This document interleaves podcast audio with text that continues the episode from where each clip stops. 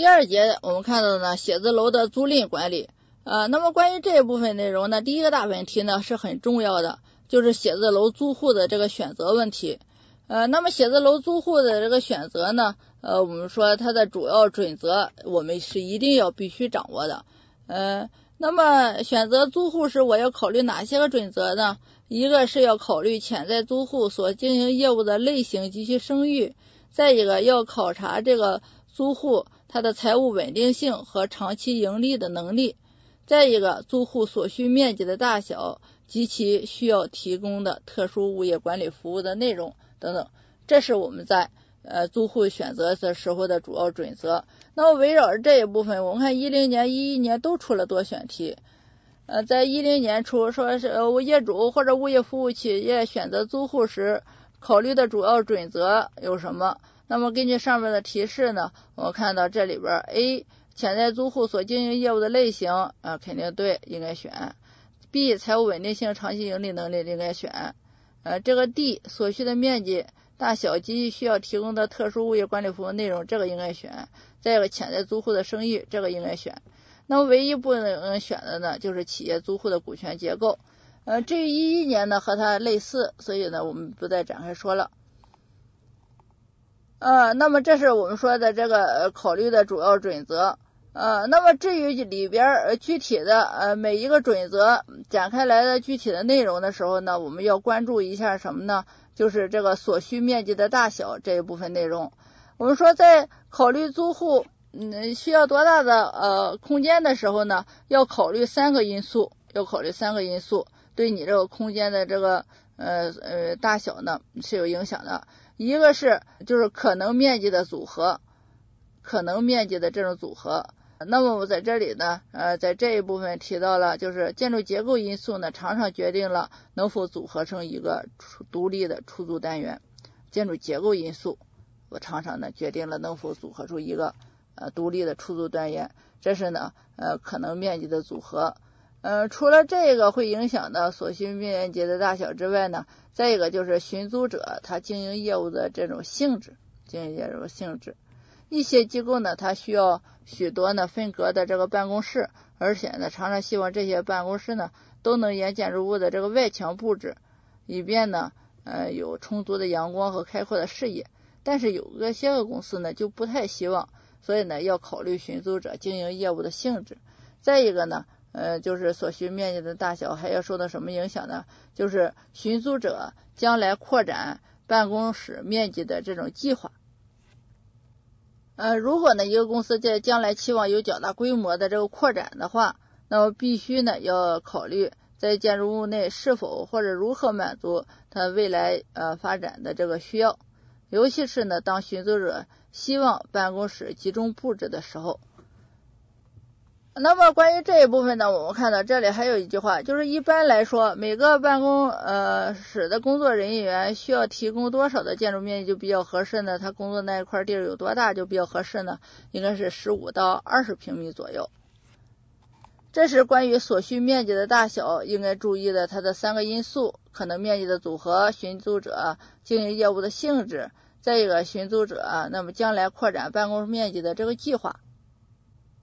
围绕这一部分呢，一零年就出了一个单选，确定写字楼能满足呃某一特定呃租户的这个面积需求，那么考虑的因素呃包括可能的面积组合了，该租户办公室面积的扩展呢，以及该租户什么，嗯，这 A 呢租赁期限，B 经营实力，C 现在的办公面积，D 经营业务的性质。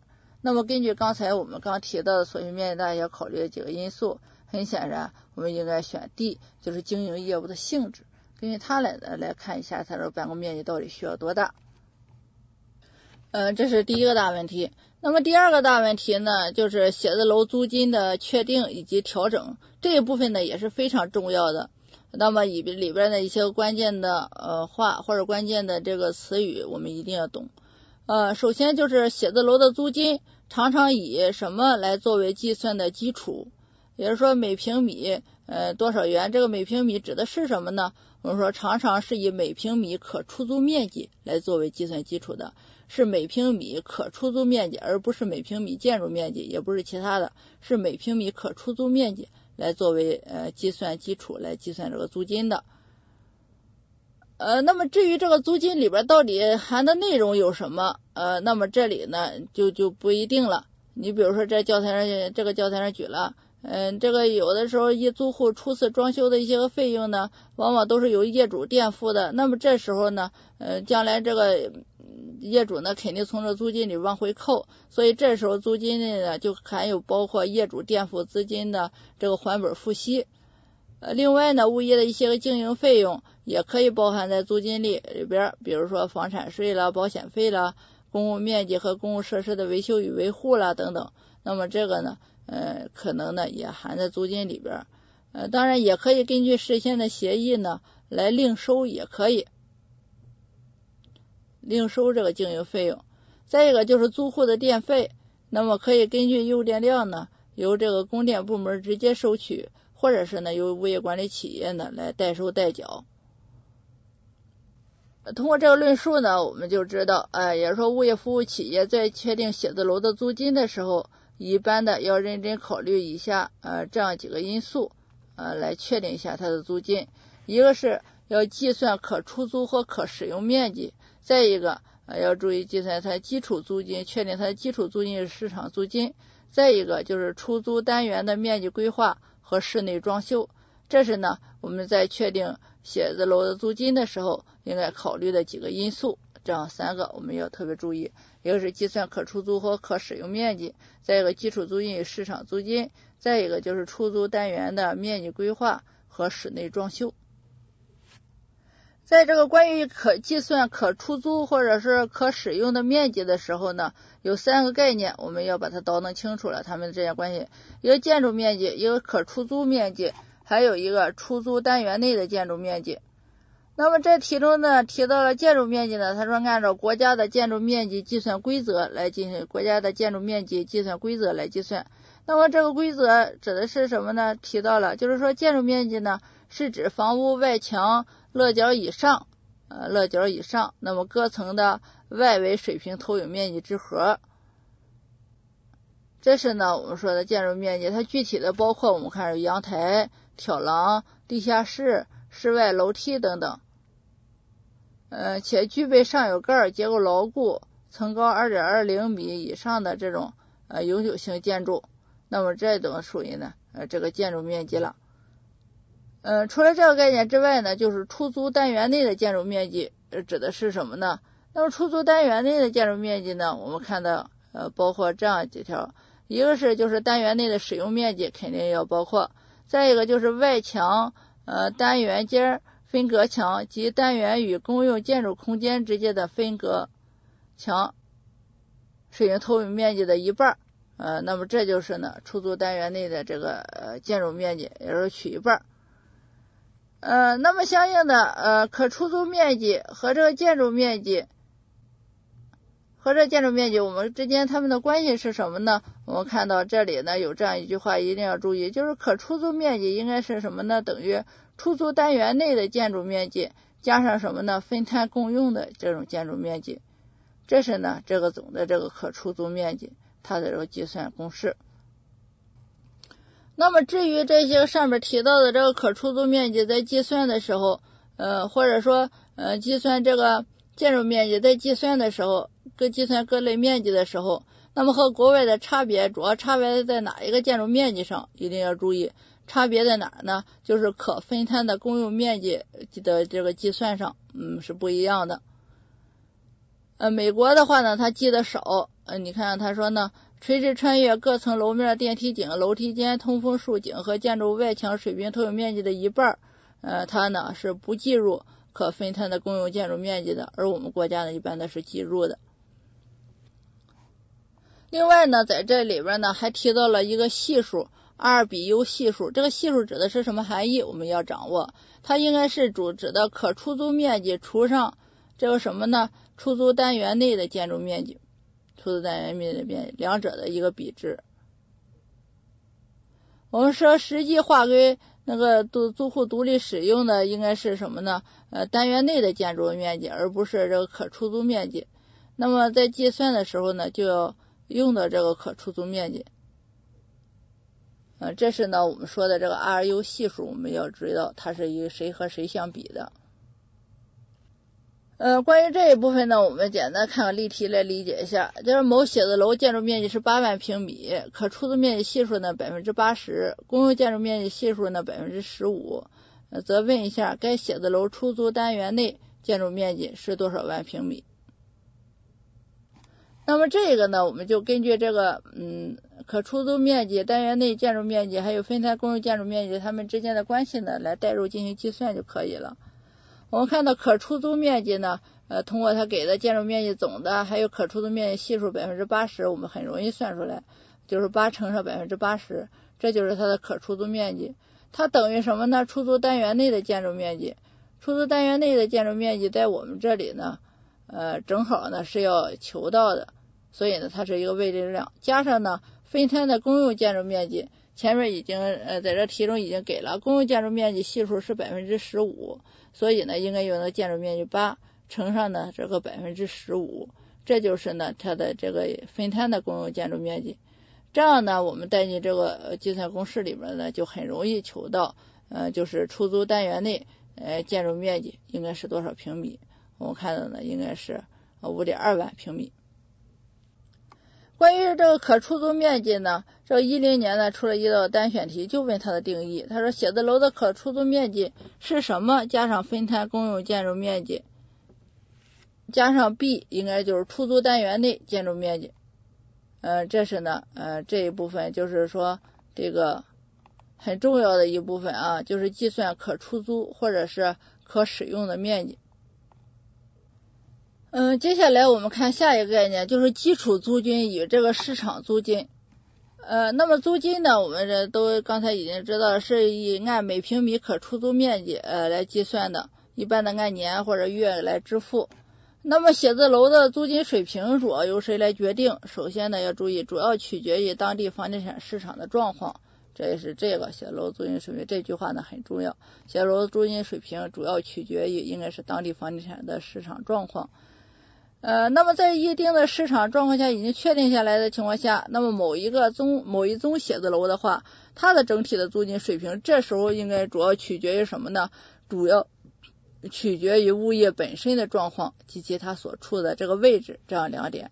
这时候主要取决于物业本身的状况，还有它所处的位置。呃，但是呢，我们说写字楼建筑内，那么某一具体的出租单元的租金，刚才呢我们说呃是整栋的，它的租金水平取决于什么？现在呢，针对这个写字楼里边某一个出租单元的租金到底是多少，怎么来确定呢？我们说依它在这个所在的这个写字楼里边位置的不同呢是有差异的，是有差异的。那么物业管理人员呢，在确定各写字楼出租单元的租金的时候呢，一般的常用位置比较好的这个出租单元的这个超额租金收入呢，来平衡位置不好的出租单元的这个租金收入，用超额租金来平衡，使整栋写字楼建筑的平均租金呢，应该保持在稍微高于基础租金的水平上。呃，这是呢写字楼租金水平的影响。那么在确定租金的时候，怎么来确定呢？一般的呢，应该首先根据业主希望他达希望达到的这个投资收益率的目标和其呢可接受的这个最低租金水平来确定一个基础租金。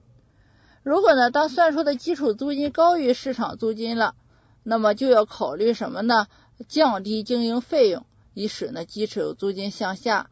调整到市场租金的水平。那么在写字楼市场比较理想的情况呢情况下呢，呃，应该是市场租金一般是要高于这个基础租金的，这是要注意的。呃，另外呢，我们说物业呃服务企业还可以根据市场的竞争状况，那么来决定哪些经营费用可以计入租金，哪些经营费用呢可以单独收取。呃，那么在这个整个的这一段论述的过程中呢，提到了在确定基础租金的时候，则依靠什么来确定？是去根据业主希望达到的投资收益率目标，还有其可接受的最低租金水平来确定这个基础租金的。那么最低租金水平应该是一个什么水平呢？呃，教材这括号里边这几个地方我们要注意，也就是说，这个最低租金水平应该是能够呃抵偿抵押贷款还本付息，呃，还能够抵抗经营费用。还有呢，就是控制损失，嗯的这样的租金，我们说就是它的呃最低租金水平了。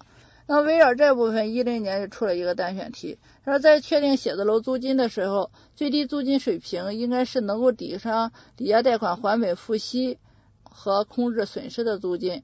那么选一个什么呢？应该呢，根据刚才的提示，应该是经营费用，也就是说最低租金水平应是能够抵成抵押贷款还本付息。与经营费用和控制损失的租金，这叫做什么呢？基础租金。啊，这叫做不叫基础租金了，叫做最低租金水平。呃，围绕着关于这个写字楼的这个租金的问题，我们看到一一年就出了两道这个题，这两道当然都是单选。嗯，第一道就是下列关于物业服务企业确定物业租金的做法，正确的应该是哪一个？这里 A 呢是根据物业的建设成本来确定租金，很显然通过刚才这个论述，这是肯定不对。B 当基础租金高于市场的租金的时候，应该考虑增加经营费用以提高服务质量，这肯定不对。本来它就高了，如果你再增加经营费用的话，那那更高了，所以呢不行。这时候应该考虑要降低经营费用，使你这租期基础租金下降的这个市场租金的这种情况。C 那么根据该类物业的市场供求状况来确定租金，嗯，这这肯定是对的，对吧？从刚才我们论述，D 根据市场竞争状况来取消代收代付费用，这很显然也是不对的。我们这个题里边，这个我们这个教材里边提到，应该是根据市场竞争状况来决定哪些经营费用可以计入租金，哪些经营费用可以单独收取，而不是取消呃代收代收服务的费用。这个代收代付实际上就是什么呢？单独收取的这个意思。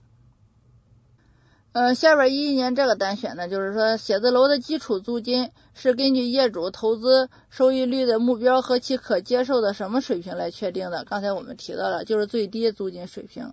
所以呢，这个应该选这个 A 最低租金。呃，这个写字楼租金的确定，呃，这个啊与这个调整。接下来呢，我们来看这个出租单元的这个面积规划，还有这个室内装修。那么首先呢，这个出租单元的这个面积规划，实际上出租单元面积规划指的是什么？就是那么确定呢，就是承租的呃出所需承租的单元内建筑面积的大小，这就是它的一个面积的规划。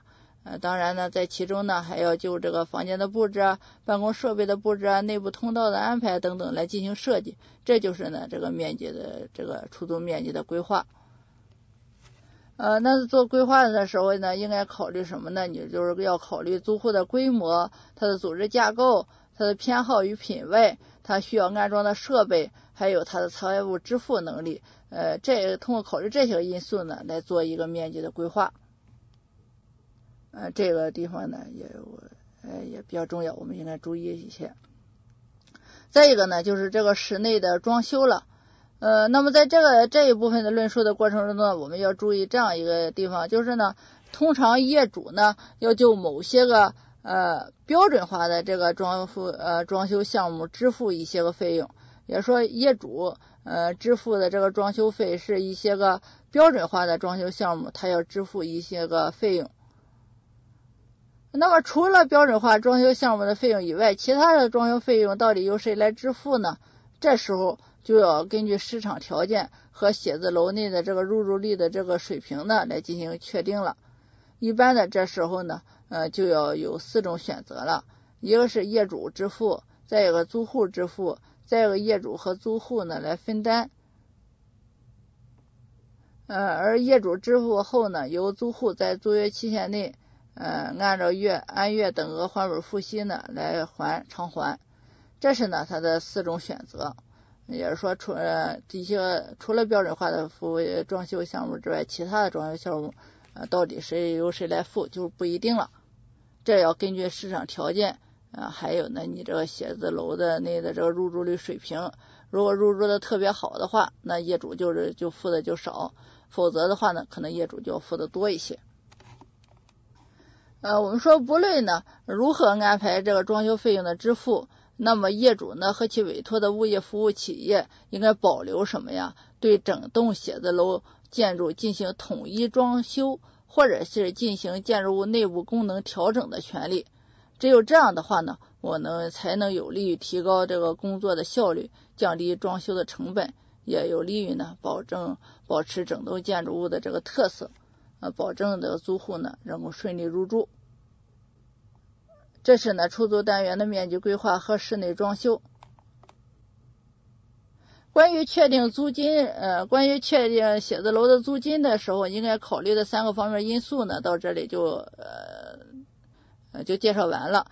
那么这三个因素我们要注意，就是确定写字楼租金的时候，一个是要计算可出租或可使用面积。再一个，确定租金要注意基础租金和市场租金。再一个就是出租单元的面积规划和室内装修，这是呢确定写字楼租金的时候几个因素。那最后一个因素呢可以划分成两个，一个是出租单元面积规划，再一个室内装修。接下来看租金的调整。关于租金的调整呢，我们说对于租期比较短的这个租户来说。呃，可以设定一个租金水平在租期里边保持不变，而如果租户想再次续租的话，那就要重新确定租金水平来签订租约了。而对于租期比较较长的这个租户，一般的三到五年以上的话，那么这时候就需要在租约中对租金到底如何调整呢，来做出明确的规定了。那么这时候租金的调整呢，一般可以基于什么来调呢？可以基于消费者价格指数。呃，再一个零售物价指数，或者说呢，其他租赁双方商定的一个定期调整比率呢，来进行调整就可以了。呃，接下来关于写字楼的这个租约制定，那么这一部分呢，我们说以前没有考题，但是我们也要稍微关注一下。也是说呢，呃，我们写字楼这个签这个出租合同的时候呢，一般的有一个标准的租赁合约。呃，那么业主和潜在租户呢，可以在这个标准的租赁合约的基础上呢，双方进行谈判，最后呢，形成一份单独的这个租约。呃，那么标准的租赁呃租赁合约里边那个标准条款，一般的有哪些个呢？我们要注意，呃，标准条款一个就是租金的调整的条款，呃，这个也是说租金调整的这个条款呢，呃，它就是一个标准的肯定有的这样一个条款。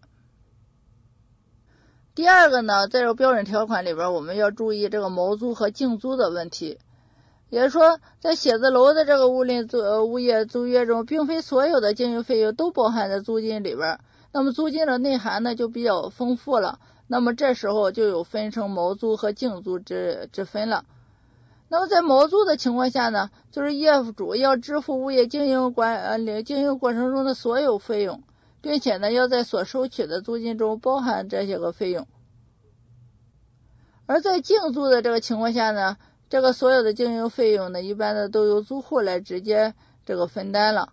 那么由物业管理企业代收代缴的费用呢，就可以按照租赁呃，可以按租金呃租赁面积基础租金的这个一个固定的比例呢来计算。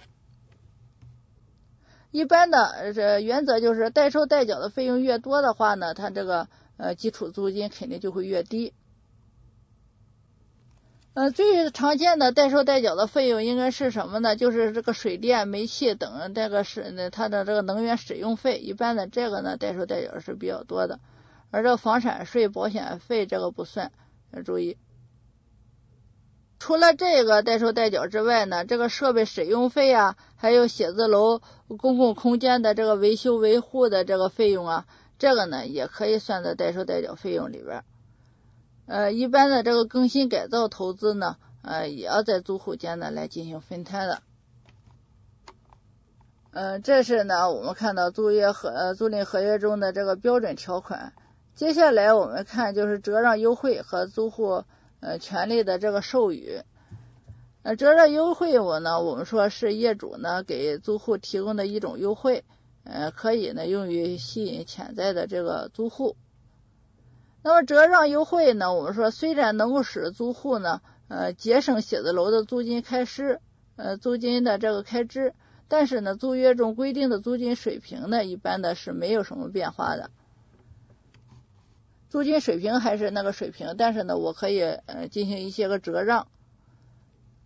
那么折让优惠的具体的做法呢？我们看这里有很多了，一个可以给新入住的租户一个免租期啦，或者为租户从原来租住的写字楼迁至本本写字楼提供一定的这个资金帮助了，或者替替租户支付由于提前终止与原呃租住写字楼的物业间的租约而缴纳的各种罚金了，那么他可以替他交。呃，再一个呢，对租户入住前的装修投资资金的这种帮助啊等等，还有呢。我看到另外的这种折让优惠，呃，如果租户呢，我说预计由于自己事业物的发展可能会在未来增加承租面积的话，业主呢就还可以给租户一个优先权。有时呢，租户还会要求呢在租约中加上原租约条件下续租这样的条款等等。然而呢，我们说要注意，业主呢不愿意在租赁期满的时候还要赋予租户。这么多的权利，一般的他们不想。呃，关于第三节这个写字楼的安全与风险管理呢，这一部分呢，我们简单看看就可以了。我们说写字楼的安全管理呢，主要涉及到的什么呢？一个是工程安全、消防安全、治安安全，还有应急预案这样几个点。在这里边，我们要知道，就是工程安全呢，已经成为写字楼物业安全的首要问题了。呃，接下来这个消防安全里边呢，我们要注意。呃，自动消防系统呢，应该是高层写字楼里边最重要的消防武器。呃，关于治安安全呢，我们要注意，这个保安人员主要的治安安全的主要任务应该是什么呢？疏导和控制。接下来就是这个写字楼的风险管理。呃，那么写字楼风险管理里边呢，这里边我们要注意一下，就是写字楼风险识别的这个特点。写字楼风险识别。呃，识别这个风险的时候有什么特点呢？一个要注意是全员性，大家一起来来关注；再一个全期性，呃，再一个要动态性，这三个性我们要注意，全员、全期还有动态性。呃，关于呢，接下来就是这个写字楼物业管呃管理风险的这个种类有哪些个种？呃，这个呢，我们注意一下，写字楼物业管理风险有哪些种呢？有工程隐患的风险、设备运行风险、消防防范风险，还有保安防范风险，还有自然灾害风险等等这样几种风险。接下来第二个问题呢，就是讲了写字楼物业风险的这个应对。首先呢，就提到了风险的应对的程序。我们说风险应对的程序呢，一般的就是这样两个程序，一个是进行风险分析，再一个呢要进行风险的减轻。风险的分析呢，主要是做的工作有什么呢？呃，一个是风险识别，再一个风险源的列表、风险量化、辨识每辨别每一个风险的概率及其影响。而风险减轻呢，主要包括什么呢？风险应对计划、风险的监视，还有风险的。呃，风险的监视，还有风险的应对策略等等，这都属于风险的减轻。呃，关于风险的应对策略呢，呃我说呢，一般的应该包括什么呢？要注意哪些个风险的应对的策略，一般的有哪些个呢？呃，应该有风险的回避、风险的转移、风险减轻、风险承担，呃，和风险分分担以及相应的应急措施等等。呃，这都属于呢风险的应对策略。呃，那么在这一节里边，第三个大问题呢，就是写字楼的这个物业保险。呃，那么物业保险呢，这个里边呢提到呢，业主一般的投保什么哪些个保险呢？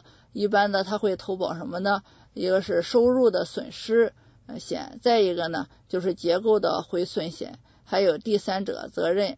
呃，来进行投呃第三者责任险等等，呃，那么此时呢，业主就是一个投保人，而物业管理企业呢是一个附属的投保人。由于写字楼呢，我们说物业的它的整体保险呢，它是不包括各租户单独承担部分的这个空间的，呃，所以呢，各租户呢，一般的应该自己就自己的设备财产呢进行投保。第三节呢，我们简单看看就可以了。接下来第四节，写字楼物业管理企业的选择与评价。那么这里边呢，第一个问题就是呢，物业管理企业的选择标准，也是说，呃，我写字楼物业在选择这个物业管理企业的时候，选择标准有什么呢？一个是能否令业主满意，第二个专业服务的水平，第三呢，向业主提供信息的能力，第四个呢，就是管理计划。呃，这样几条我们要掌握。呃，而且呢，在我们这里是比较重要的，我们要引起注意。接下来就是物业管理工作的这个评价。呃，那么物业管理的工作的评价呢，应该到底好或者不好呢？我们看到主要有这么几个方面来考虑。这个教材上我们这里有一个是与租户应该有良好的沟通，再一个及时收取租金，及时处理租户的投诉，呃，达到了出租率目标，或者物业维修维护状况良好。呃，经营费用呢没有突破实现的预算，及时提供有关物业报告，为业主的利益主动提出建议，对业主的批评或建议反应迅速，调解租户之间的矛盾。嗯，接下来这个问题呢，我们简单看看就可以了。接下来我们来看就是第三个大问题，就是写字楼物业经营管理的绩效评价啊。那么这一部分呢，它是要求掌握的内容。呃，但是呢也比较好理解，所以呢我们呃重重点关注几个指标。呃，首先我们要知道，就是写字楼物业经营管理的绩效评价的三项主要指标就是什么？经营对写字楼的三项呃三写字楼经营管理的呃三评经营管理的绩效评价的它的这个三个指标，呃三项指标呢，一个是服务满意度，再一个物业经济指标，再一个物业品牌化，这样三点。围绕这一部分，我们看到一零年出了一个单元，下列指标中不属于写字楼物业经营管理绩效评价指标的是什么？呃，那么呢，根据刚才我们说的这三项，那么它的干扰项是什么呢？就是 D 市场占有率，这个呢不是。呃，那么围绕这三个指标呢，又教教材上又具体的展开了。那么展开的时候呢，呃，有一些个呢也是很重要的，我们来看一下。首先就是这个服务满意度这一部分。呃，这是呢，呃，物业经营管理绩效评价的第一项指标了。呃，主要呢，这个服务满意度呢，一个是呢，就是业主对物业管理服务的满意度；再一个呢，就是企业的员工对物业管理领导的这个满意度。呃，那么这个满意度呢，主要是呢，体现在这样六个方面：一个是服务的效率、服务的态度，还有服务的质量。嗯，再一个呢，还有服务的制度。服务的程序还有服务的标准，而前三个服务效率啊、服务态度啊、还有服务质量啊，呃，这体现的就是业主对服务物业管理服务的满意度的这个情况。而后边这个服务制度、服务程序还有服务的标准，这是什么呢？这是员工对物业管理领导的这个满意度的这样一个体现。这个呢，要给它分区分开。接下来关于这个物业经济指标呢，呃，这里提到呢，它是物业管理绩效评价的第二类指标了，呃，那么，呃，第一类当然就是那个服务满意度，这个我们不说了，这是它的第二类指标。那么项目经济指标的话呢，它具体的包括这个经济指标包括什么呢？要不注意包括两大类，一个是租赁经营方面的这个指标，再一个呢就是管理服务方面的这个指标，这样两大指标。那么在经营方面，经营方面，租赁经营方面的这个绩效的这个主要指标，具体的包括什么呢？租金价格的水平、出租经营的成本、净租金收入占毛租金收入的比例，还有写字楼物业投资收益率等等，这是经营租赁经营方面的指标。那么管理方面绩效的这个主要指标呢，包括什么呢？出租率、租金拖欠和坏账情况，还有租约的续签、扩签、新签。或者退签等等这样的指标，呃，那么我们在复习这一部分的时候呢，要注意把这个两个相应的指标要给它区分开，也就是说，呃，写字楼物业租赁经营方面的绩效的这个主要指标包括哪些个？写字楼物业管理方面绩绩效的主要指标包括什么？另外呢，还要和这个总的题目里边提到的叫什么呢？物业经营管理的呃，绩效评价的三个主要指标包括什么？呃，要把它们呢互相都给它区分开。呃，关于这个租赁经营绩效的这个主要指标有哪些个呢？我们看到在这一一零年出了一个多选题，它是 A 租金价格水平，B 出租经营成本，C 净租金收入占毛租金收入的比例，D 销售价格，E 租户的规模。通过这个一比，通过刚才我们这个呃刚讲了呢，我们很自然能够选出来，应该是 A、B、C，这是呢在租赁经营方面的绩效的指标，而管理方面的它没有，这里没有提到。呃，关于物面品牌化呢，我们知道这样一句话就行了，呃，应该品牌呢，我们说是写字楼良好形象的一个缩影。是优质物业经营管理的证明，是值得市场信任的这样一个标志，呃，知道就可以了。呃，以上呢就是第十章写字楼物业经营管理呃这一部分它的全部内容。那么这里边呢，我们重点复习第一节和第二节的内容。呃，另外呢，第四节呢最后这一部分呢，呃，多关注一下就可以了。好，谢谢大家。本期节目播放完毕，支持本电台，请在荔枝 FM 订阅收听。